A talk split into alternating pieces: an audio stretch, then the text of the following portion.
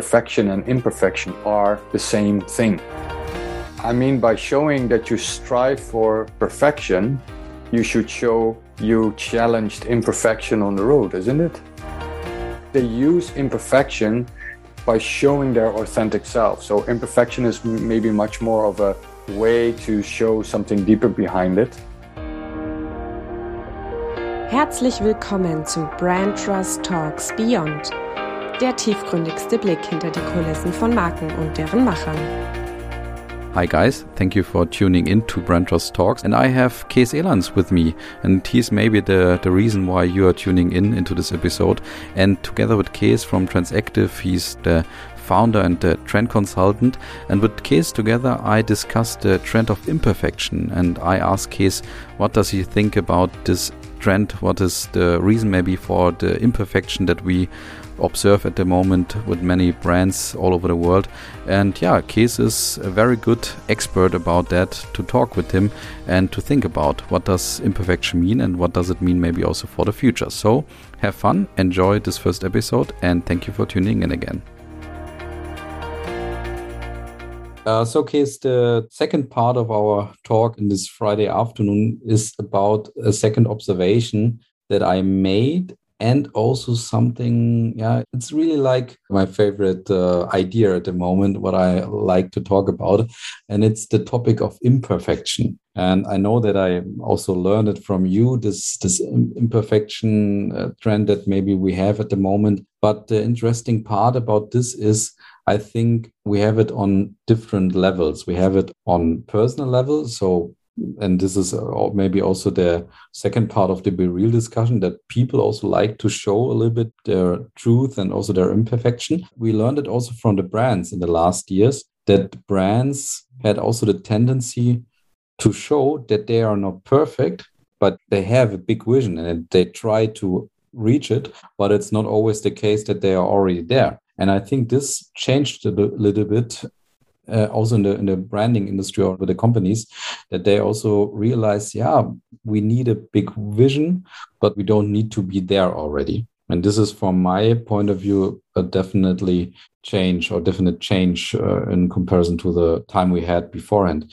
And now to my question what do you think about this imperfection observation again? And also my question is it right that i do or that i have this fact or this observation or do you think i see something else no, great observation, Colin. Um, I think you're right, and it's definitely manifested already. So yeah, it's not about right. I think it's just the case. It's that's what it that's what it is, and it this is like one on one related to what we what we discussed before. It's a new generation that's actually looking for more authenticity. They're looking for not per se for I wouldn't say for imperfection, uh, Colin, but they're that's why I, I call it authenticity. Mm-hmm. I think they use imperfection by showing their authentic self. So imperfection is maybe much more of a way to show something deeper behind it. Yeah. Then that imperfection itself is maybe not a trend. Yeah. Uh, but more the manifestation of the trend of authenticity. I think partially the reason why brands are actually doing this has to do with trust. There are more reasons. So I think what we just discussed before, it's a new generation actually asking for more, yeah, for more uh, authenticity. Well, brands were in the past, as you observed, as you said, they were more faceless, so to speak. Eh? Sort of, oh, we're perfect and we create this perfect world and let's create distance between us and consumers. And now you see much more that this gap is quite big. Eh? There are quite some trust issues. And that has to do with the facelessness of brands. So how do you then how do you then come closer to consumers is by showing you're a human as a brand as well and how do you show that? By showing you're not perfect as well. So, especially with scandals, you saw this happening, I think, around seven, eight, nine years ago. You saw the first brands starting communicating about, hey, sorry, we fucked up, you know, doing advertising saying, oh, sorry. They called that in those years, I think, brutal honesty. So they started to talk about, we have to say, oh, we're sorry, we messed up. Yeah. So I think this is has grown uh, definitely. So I think trust is a, is a, is a big part of it. Yeah.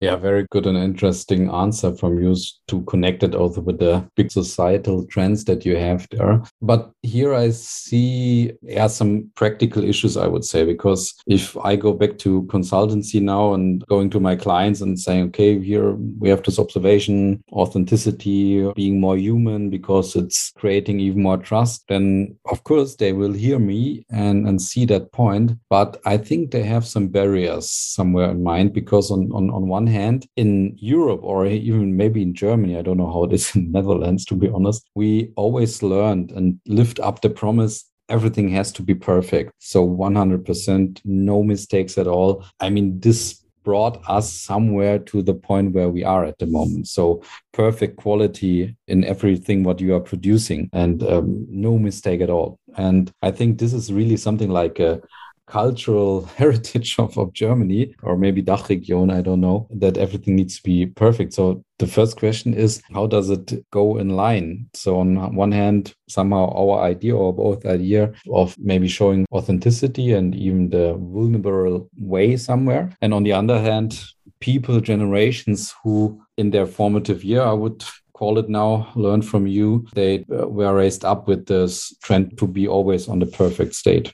Yeah, I understand your question. But the question if there's a how do you say discrepancy between it? Because I mean by showing that you strive for perfection, you should show you challenged imperfection on the road, isn't it? I, I mean, the whole reason to become successful is by failure. That's mm-hmm. the only way you learn.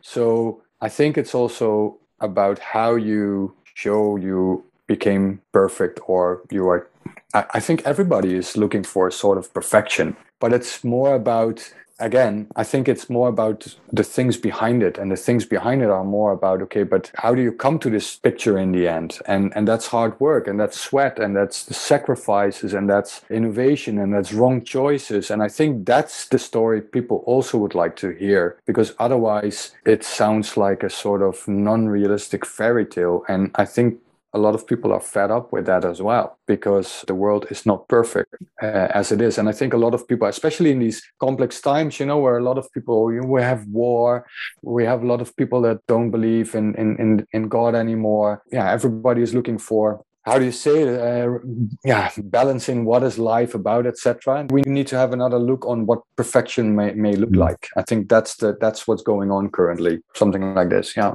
yeah uh, it's it's interesting because what you're saying is actually if you want to underline your high level of quality that you are offering then it will be even more trustworthy if you show that there was a way to come up there or to to arrive at this point of quality level. So yeah, this I is. think yeah. I think Nike is is for example maybe uh, it just pops in my head now, mm-hmm. but but Nike is really uh, also showing failure. Yeah, they communicate as a brand. They communicate about failure. Mm. That failure is part of life, and actually failure is part of winning as well in the end. So for me, those things are not separate. I think they're they're actually one. Perfection and imperfection are the same thing mm.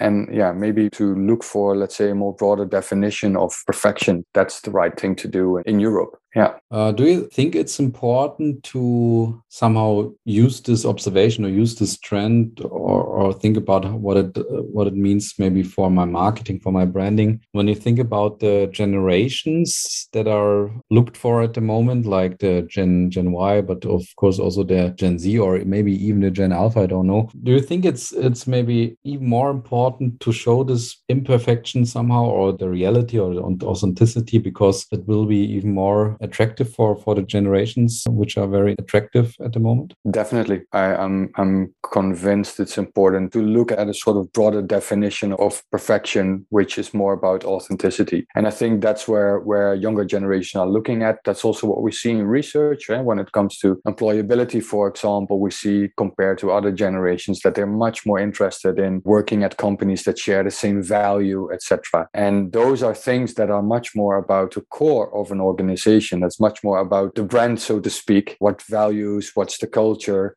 And I think that's very closely related to this topic. Yeah, I think you're right that those things are, are connected. Yeah. Yeah, perfect. So, Kees, then thank you very much also for our second part and for our first pilot maybe of this chat uh, on, on a Friday afternoon. Let's see yeah. if we will find more topics in the future and uh, if we will do this again. So again, thank you very much for your answers and your interesting perspective. Yeah, thank you as well, Colin. And I hope it was a bit imperfect. I think it was a bit uh, imperfect and hopefully therefore uh, it will yeah. be uh, valued as authentic. I guess so. So thanks so much. Have a good day.